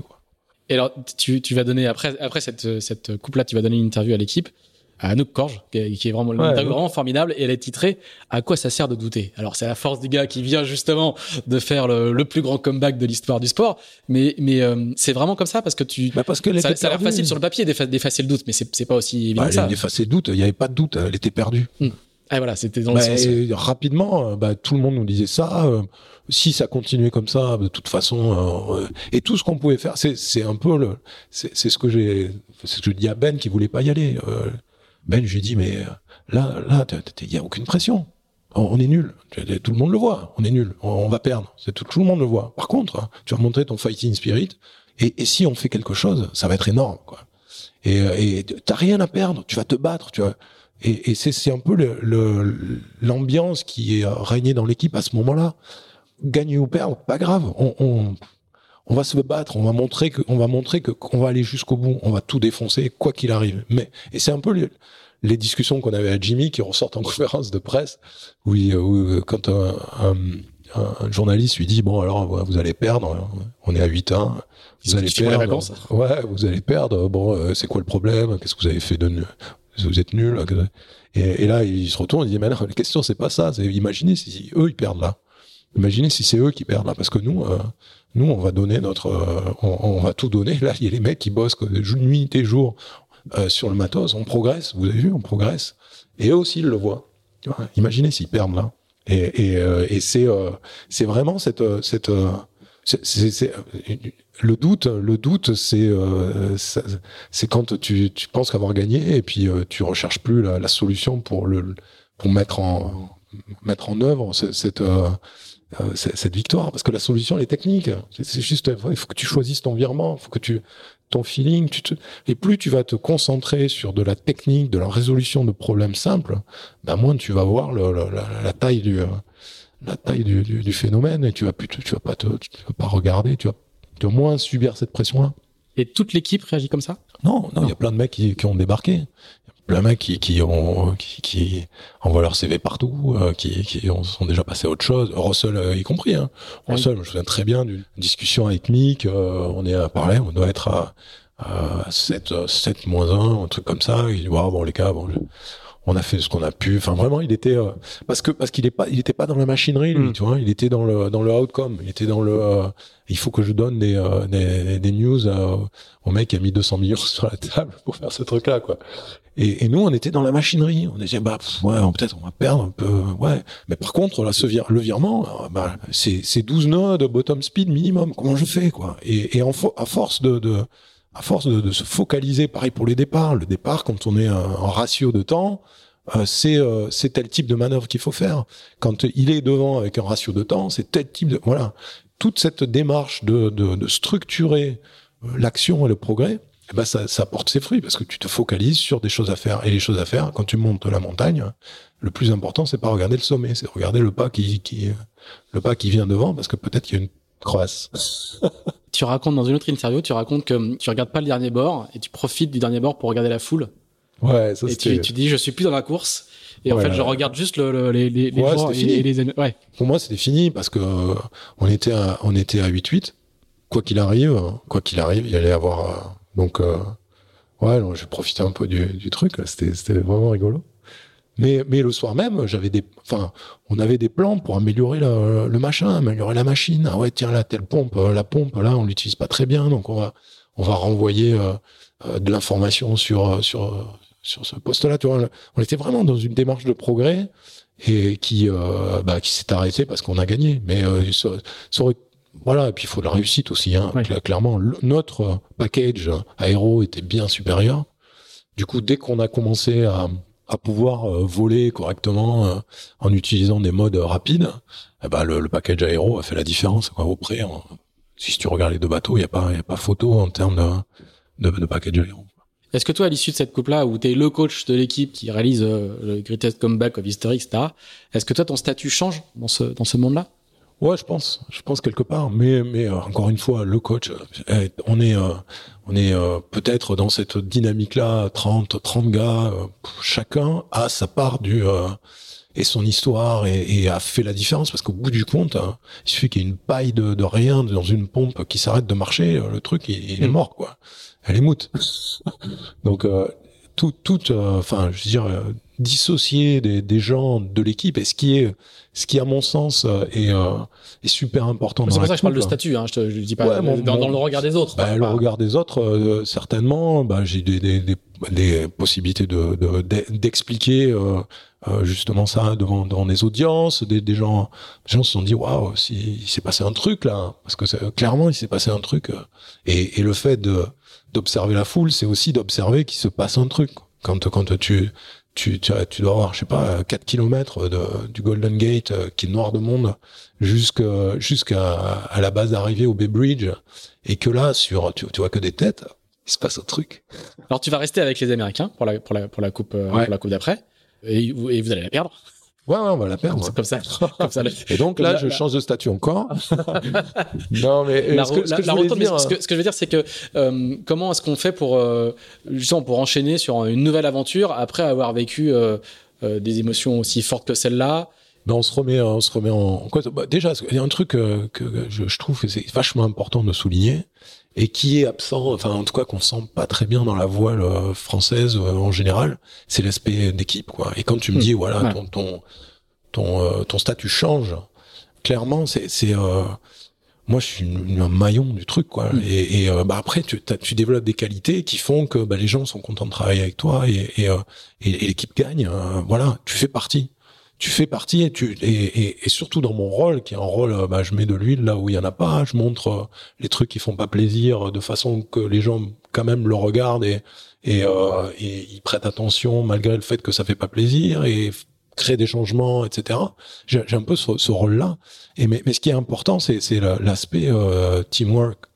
Vraiment quoi le, le euh, et c'est moi, c'est ce qui m'éclate, faire en sorte que ben tout, tout d'un coup on est dans une pièce il y a des idées qui fusent, et puis il y a une idée, et puis alors cette idée-là, on va la, on va essayer de la structurer pour pouvoir l'essayer sur l'eau, et puis ça devient la magie du, du, du bateau qui se met à, à, à, faire des virements à 13 nœuds de bottom speed. Ça a l'air ridicule, mais mais c'est toute cette euh, tout, tout ce travail de groupe et de et de, de mélange d'idées qui euh, qui fusent et qui quelqu'un s'en empare et, et et, ça gagne. C'est ça, c'est ça, c'est vraiment euh, super excitant et que j'ai du mal à, ressentir, retrouver dans la euh, voile en solitaire ou dans ce que et, et chaque fois que bah, j'ai des interviews euh, où, je, eh ben, il, y, a toujours une, euh, comment dire on tourne trop vers un peu le, star system d'une personne, une personnalité qui est censée faire la différence. Chacun fait la différence à, son niveau et c'est ça qui est ça qui est bonheur, je trouve, dans cette épreuve.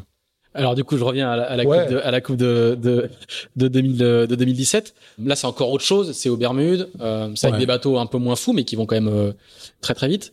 Quel, quel, souvenir tu gardes de cette euh, de, de cet épisode-là qui, euh, de, de, vue de l'extérieur, pour nous, moi quand je, j'ai refait ton parcours hier soir en faisant ma petite on a l'impression qu'elle est un peu fade quoi par, par rapport par, par rapport aux autres quoi. Ouais, c'était génial. Franchement, c'était moi, moi c'était moi c'était enfin l'expérience famille euh, c'est un nouveau pays. Euh... Ouais, nouveau pays. Une petite, un petit écrin avec euh, toutes les familles ensemble. Euh, c'était une, une, super. D'ailleurs, tu vois le nom de la maison. Euh, je sais pas si t'as regardé le nom.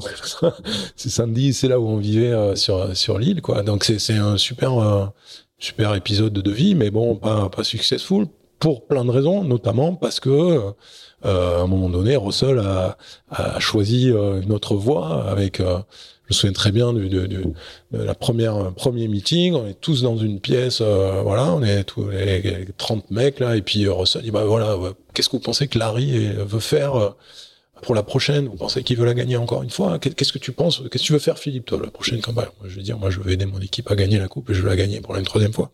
Il dit bah, c'est pas ça. L'objet, il est pas là. Là, on veut créer on veut créer quelque chose qui va attirer du monde et qui va qui là, on a on a on a, on a commencé quelque chose sur la Coupe de 2013. Maintenant, on veut que bah, il y ait plus d'équipes, que ça, que créer un spectacle. On veut créer une une sorte de de, de, ce que cette JP est aujourd'hui. il y a eu, il y a beaucoup d'énergie qui est partie là-dedans. Euh, on a créé, bah déjà, on était parti sur un bateau de 62 pieds qui était euh, un bateau challenging. Euh, on, a, on a fait une maquette d'un 45 turbo bah, qui est devenu bah, le bateau de la coupe parce que parce que c'était moins cher, ça permettait à plus d'équipes de euh, de rentrer dans le match euh, avec plein de, de, de, systèmes euh, One Design qui au départ était notre force. Je parlais de l'aéro. Pourquoi l'aéro était notre force? Parce que la structure, on était les seuls à proposer des structures sans mât de sans mât de charge sous les sous les beams. On était les seuls bateaux avoir des, euh, une structure. Euh, c'est le haut banage de voilà, le haut banage qu'il y a sous le, sur, les, sur les multicoques qui a souvent en exactement avec euh, avec des systèmes de, de martingales. Voilà des martingales, mais il y en avait, deux ou trois sous, sous les bateaux et c'est ce qui a cassé avec quand malheureusement le, le bateau d'Artemis a c'est ces pièces-là qui ont été structurelles, qui ont été défaillantes. Donc voilà, beaucoup d'avantages d'avance sur notre de technologie très difficile à, mettre en comment dire, c'est super dur de calculer une structure, c'est c'est presque impossible. Enfin, de, euh, comment dire, de rapidement récupérer cette euh, euh, ce savoir que nous on avait développé au début. Les bateaux qu'on faisait, ils avaient le premier bateau, il, était comme ça, quoi. Il avançait comme ça. ouais, c'était c'était terrible. Il était complètement vrillé, tordu. Il avait, je sais pas, 5 ou 6 degrés, 7 degrés de de, de torsion. Le roseau. Ouais, le roseau. On l'appelle la Cadillac. Et d'ailleurs, il allait très très vite parce qu'on n'avait pas compris qu'encore en, en, faisant euh, tordre comme ça la coque au vent, on créait du, de la force. De l'appui. Euh, ouais, mais surtout de la force de, de, de, de, rappel sur le, sur le safran au vent. Et un jour, on perd le safran et on se dit mais qu'est-ce qui se passe? Mais en fait, on avait créé de la downforce sur le sur le safran avec. Euh, mais ils voulaient pas, ils ont pas voulu naviguer avec ce bateau-là. Il y avait trop de mauvaises de mauvaises vibrations derrière ce bateau-là. Donc voilà, donc on se retrouve, on se retrouve un peu dépouillé. Non seulement on donne beaucoup d'informations, euh, toute la partie one design euh, qui était quand même une partie euh, essentielle, on la, on la donne, on la donne à la jauge. Et en plus, on perd tous ces designers qui sont obligés de, bah, de créer le bateau one design. Donc tous ces designers qui auraient pu nous aider à, à capitaliser sur sur voilà sur une meilleure structure des, des boards ou j'en sais rien, ben ils se retrouvent complètement euh, dans, dans, le, dans la nécessité de créer, euh, euh, de, créer un bateau One Design qui vont donner à tout le monde. Et donc, donc voilà, on a perdu énormément d'énergie, de, temps. On aurait dû gagner. Je veux dire, voilà, l'idée de Russell, c'est on va faire ça, mais vous allez gagner. Mais bon, on n'a pas, on pas réussi. Mais bon, la Coupe d'Amérique, quand tu as un avantage, le garder, on, voit bien ce que font les, les Néo-Zélandais aujourd'hui, c'est que c'est quand même la base et ce qui nous a amené à, bah, à pas être suffisamment performant, pas être suffisamment euh, malin en termes d'innovation et, et euh, au bout du compte, bah, voilà.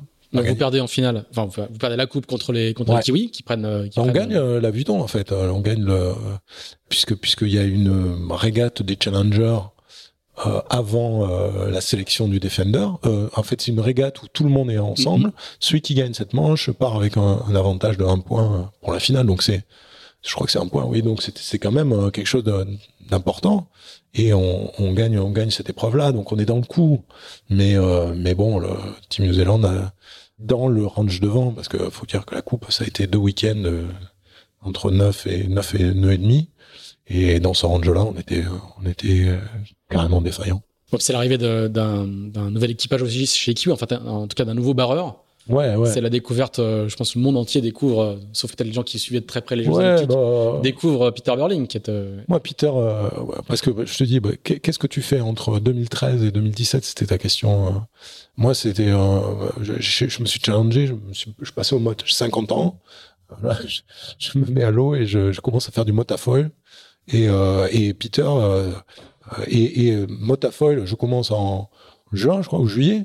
Et en décembre, c'est championnat du monde euh, en Australie que Peter Burling gagne. Et puis tous les mecs me disent, ouais, il faut que tu ailles. je sais même pas en paner. je dis, ouais, il faut que tu ailles, on va t'apprendre, on va t'aider. Et, et, du coup, bah, c'est comme ça que j'ai rencontré Peter, parce que je suis, moi, je suis très ami avec Glenn Ashby, avec qui j'étais, bah, on était tous les deux coach. lui était coach technique, moi j'étais coach de la cellule arrière de, en 2010 avec avec euh, Oracle. Et euh, on est super amis, les familles. Donc euh, l'hiver, en général, je passe un mois chez lui. à McCrae, dans le, dans le sud de, l'Australie. Et, et, donc là, il y avait le du monde dans la, dans la baie de Melbourne. Et on était, bah, on était tous, on habitait tous ensemble avec Peter, Peter Berling, Blair. Il y avait, il y avait Glenn et puis Gary Davis. Voilà, toutes les familles ensemble. On a passé un mois ensemble. Donc moi, je Pete, Pete je le connais de de, de, de ce moment-là. Quoi l'équipe américaine va mettre le rideau sous la porte En gros Bah oui, oui, ouais. Clairement, euh, euh, pas rideau sous la, porte.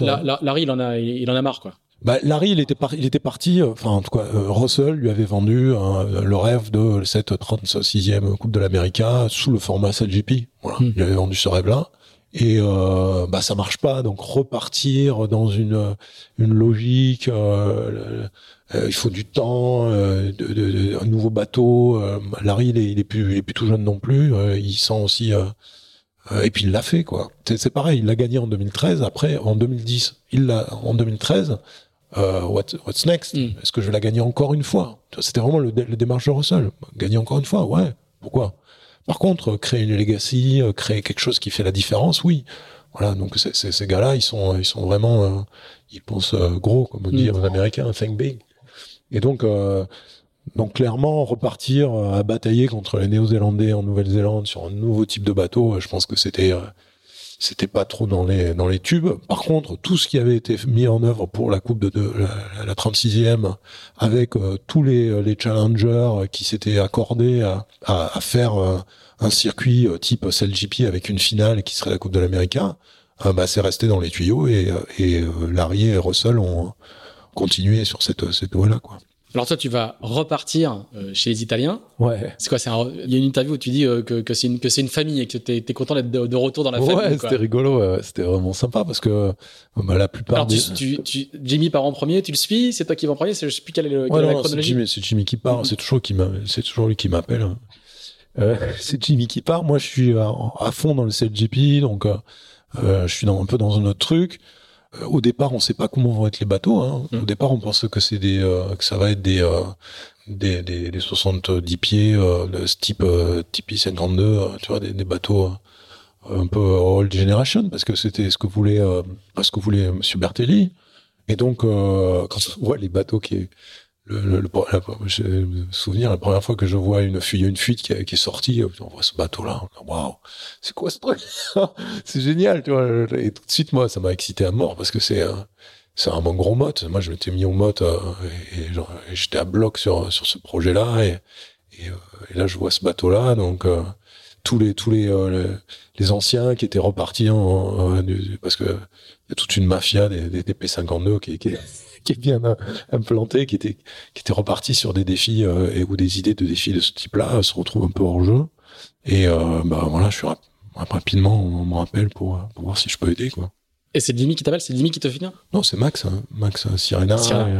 Ben, Max, Max, quand je suis en 2007 avec euh, Luna Rossa, il est midbo, il est il est numéro 2 euh, sur euh, sur voilà, donc on navigue tous les jours ensemble.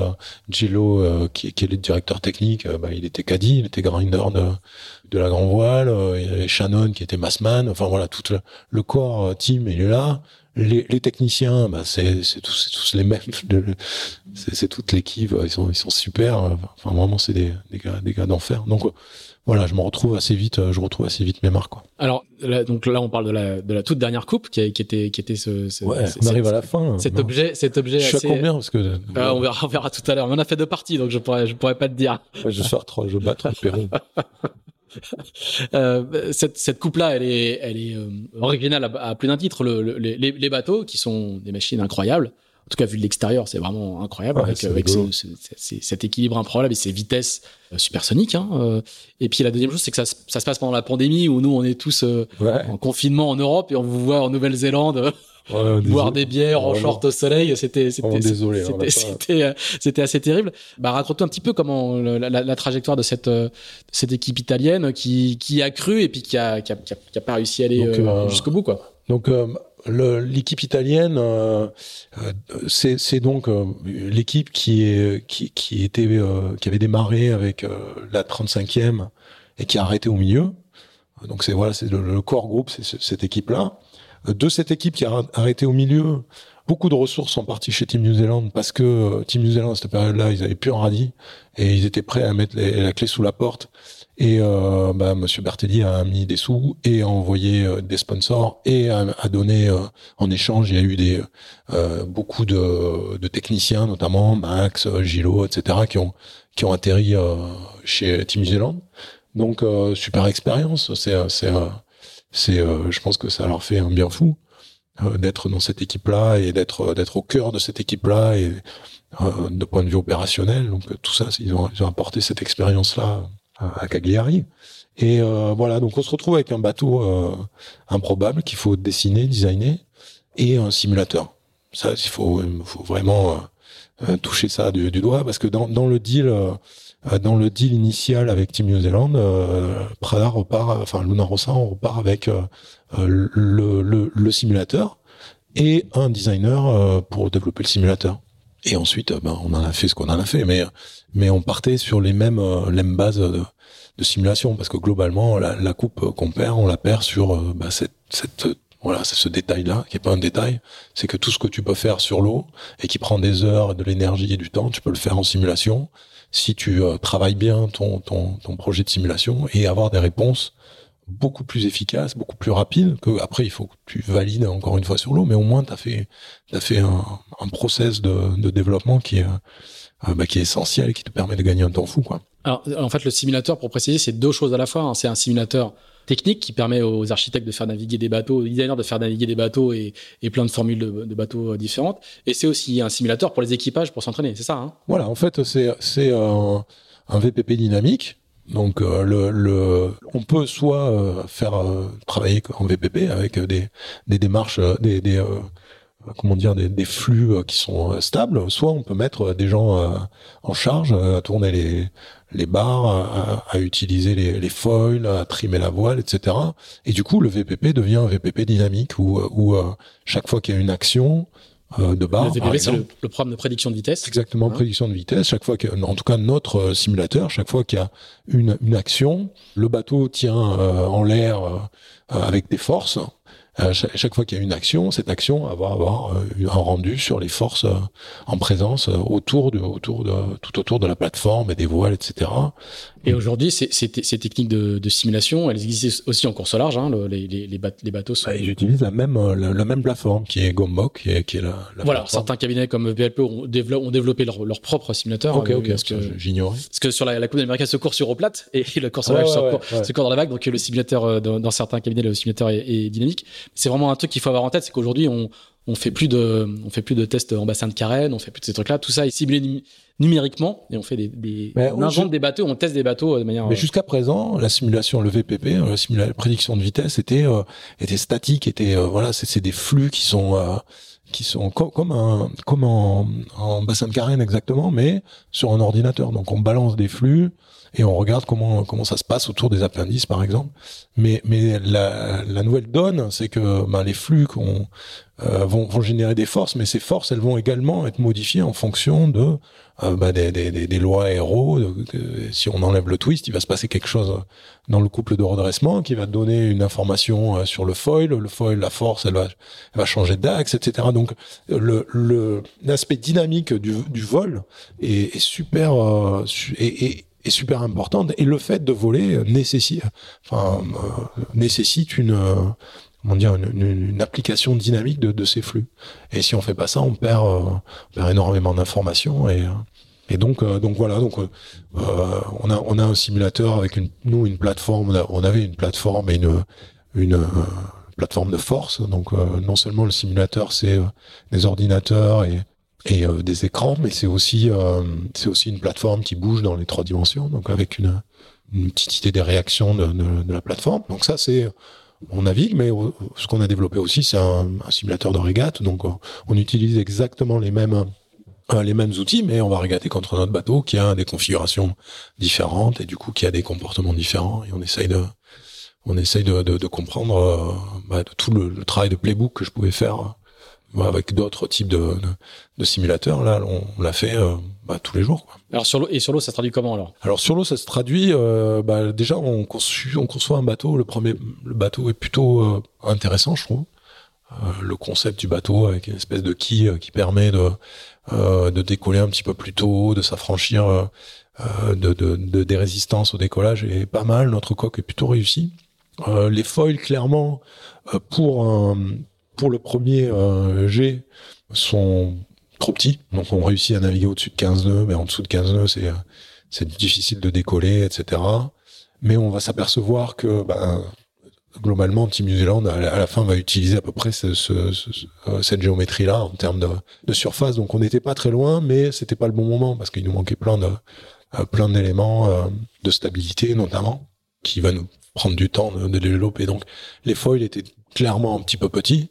Euh, quand tu veux apprendre à marcher, euh, dans un premier temps, euh, quand tu veux apprendre à courir, dans un premier temps, il vaut mieux marcher. Donc, Team Zealand, ils sont partis sur un concept avec des foils très très très très porteurs, des gros foils. Ce que tu fais en mode, par exemple, quand tu apprends à naviguer, tu prends pas les les, tout petits foils. Tu vas prendre des foils un peu gros qui sont pas super performants, mais qui vont te permettre de de, de, comprendre comment ça fonctionne, et de pouvoir virer en panier tranquille. Et puis après, tu diminues la taille des foils et tu, tu, améliores la vitesse, mais tu augmentes aussi la, difficulté de, de maîtrise.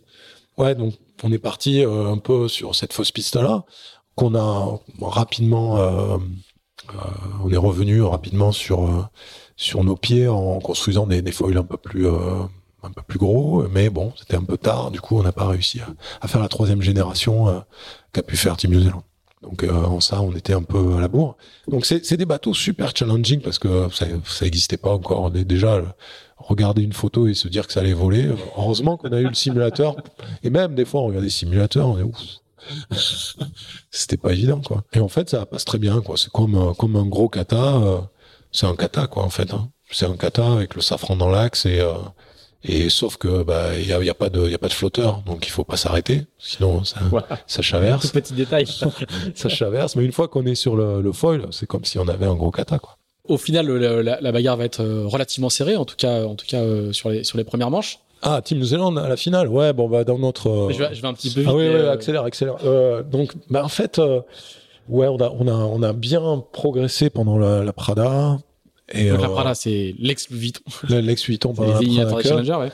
Avec, on a vraiment, vraiment beaucoup progressé, notamment dans la communication, parce qu'on avait un outil qui euh, on était capable de, de, de, développer une certaine vitesse, une certaine stabilité, beaucoup de problèmes de stabilité, mais on a, on avait notre particularité d'avoir deux barreurs et pas de tacticien, donc deux barreurs et un régleur de d'aile euh, qui passait de, de, gauche à droite et c'était le seul à passer d'un côté à l'autre. Alors que les autres bateaux, eux, c'était le barreur euh, qui changeait de. Ouais, le barreur changeait de côté. Il y avait souvent un tacticien, un, un, un, dédié, un gars dédié à euh, au foil qui faisait que ça ou deux qui faisaient que ça. Nous, euh, le barreur, quand il barre pas, il s'occupe du foil.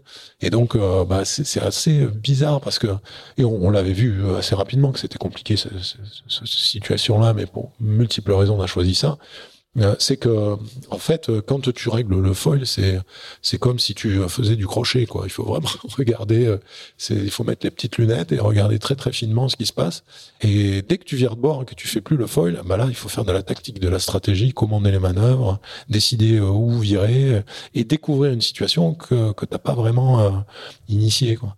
Donc tout le travail qui nous a été euh, très profitable en simulateur notamment, ça a été ce travail de communication. En tout cas, moi, après après la déconvenue des, des round robin, euh, où les pas été terrible, euh, on s'est vraiment euh, on s'est vraiment acharné à essayer de de, travailler la communication et, qui qui a porté ses fruits assez rapidement. Et du coup, on a on a pu régater correctement.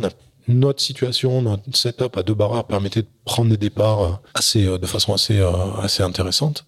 Et du coup, comme on prenait de bons départs et que le, le package aéro de ces bateaux est quand même assez euh, assez particulier. C'est pas une aile qui qui produit pas beaucoup de de, de backwind ou de, de, de mauvais euh, de traînée. Produit pas beaucoup de traînée. Une aile, elle, est elle est très efficace. Elle a une espèce de de fente au milieu qui permet de, de vraiment rattacher les filets d'air.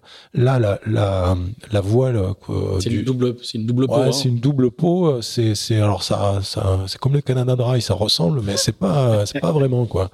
Et, et, ça crée énormément de traînées. Et cette traînée, bah, ça crée euh, euh des perturbations. Donc quand tu es dans le devant, tu le sens fort. et donc si tu pars devant, même si tu vas moins vite, euh, si tu te débrouilles bien, t'écartes bien les coudes et, et, euh, et tu manœuvres correctement, tu arrives à gagner des manches. Et il se trouve là contre Team New Zealand, euh, bah, pour être honnête, on n'était pas invités. Hein, ils allaient entre 1,8 et 2 nœuds plus vite que nous en VMG. Pour les raisons que j'ai expliquées, c'est-à-dire eux, ils avaient une génération, ils ont commencé quasiment six mois avant. Enfin, quand ils ont présenté la jauge, vous imaginez bien qu'ils avaient, ils avaient un peu réfléchi à la question parce que se lancer dans la Coupe de l'Amérique sur des engins pareils, le proposer au monde entier, si t'as pas déjà bien creusé euh, creuser le problème, c'est quand même euh, c'est quand même un peu ambitieux. Donc euh, voilà, ils avaient entre 6 et un, an d'avance et dans, leur euh, choix de foil, bah, ils étaient passés du, gros que, nous on avait à la fin avec beaucoup de volume à, à, des trucs super bah, vraiment tiny et des, des, capacités de vitesse que nous on n'avait pas quoi.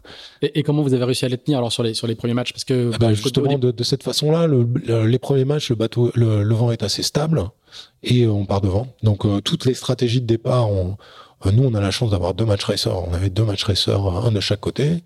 On a, dès qu'on a été en, situation de, confinement, et, parce qu'on est parti à des à des moments différents en Nouvelle-Zélande, il fallait rester 15 jours confiné en Nouvelle-Zélande, etc.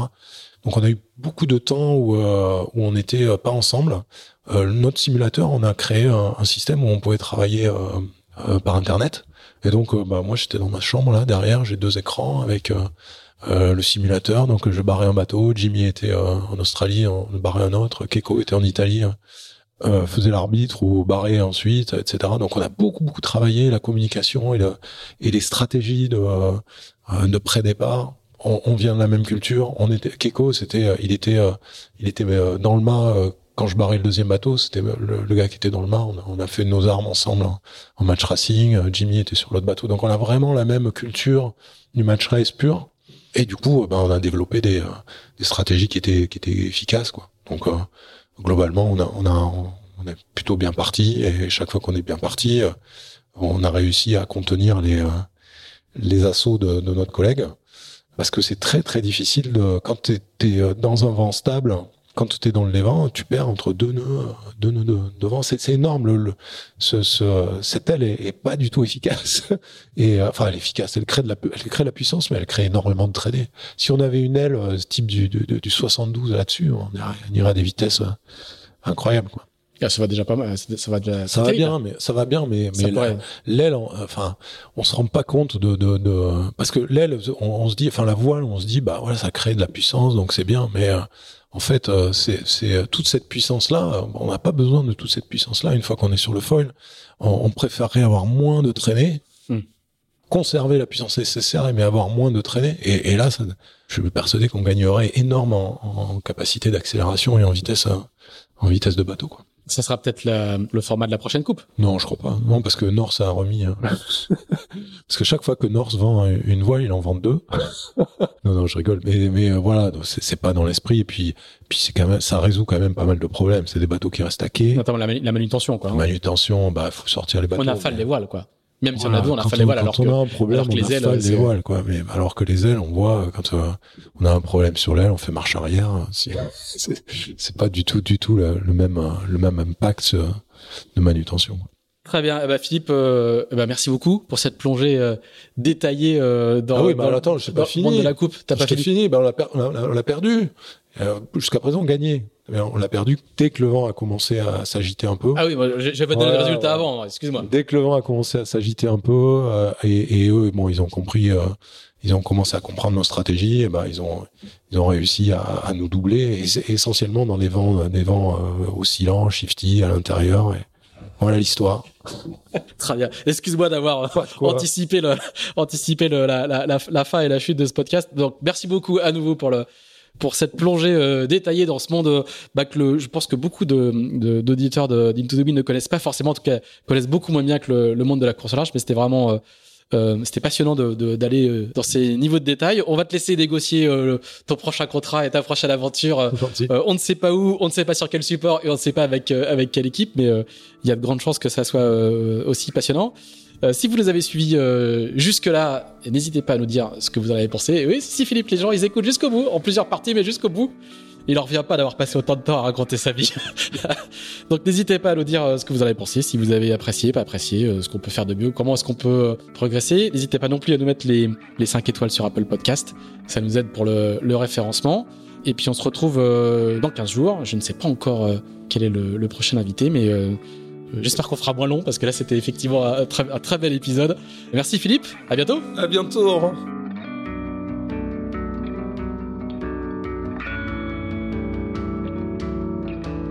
Merci d'avoir écouté ce nouvel épisode d'Into the Wind produit par Tip Shaft. Si vous l'avez apprécié, n'hésitez pas à le partager, n'hésitez pas non plus à nous dire ce que vous en pensez, en bien ou en mal. On se retrouve dans 15 jours pour un nouvel Into the Wind. À bientôt!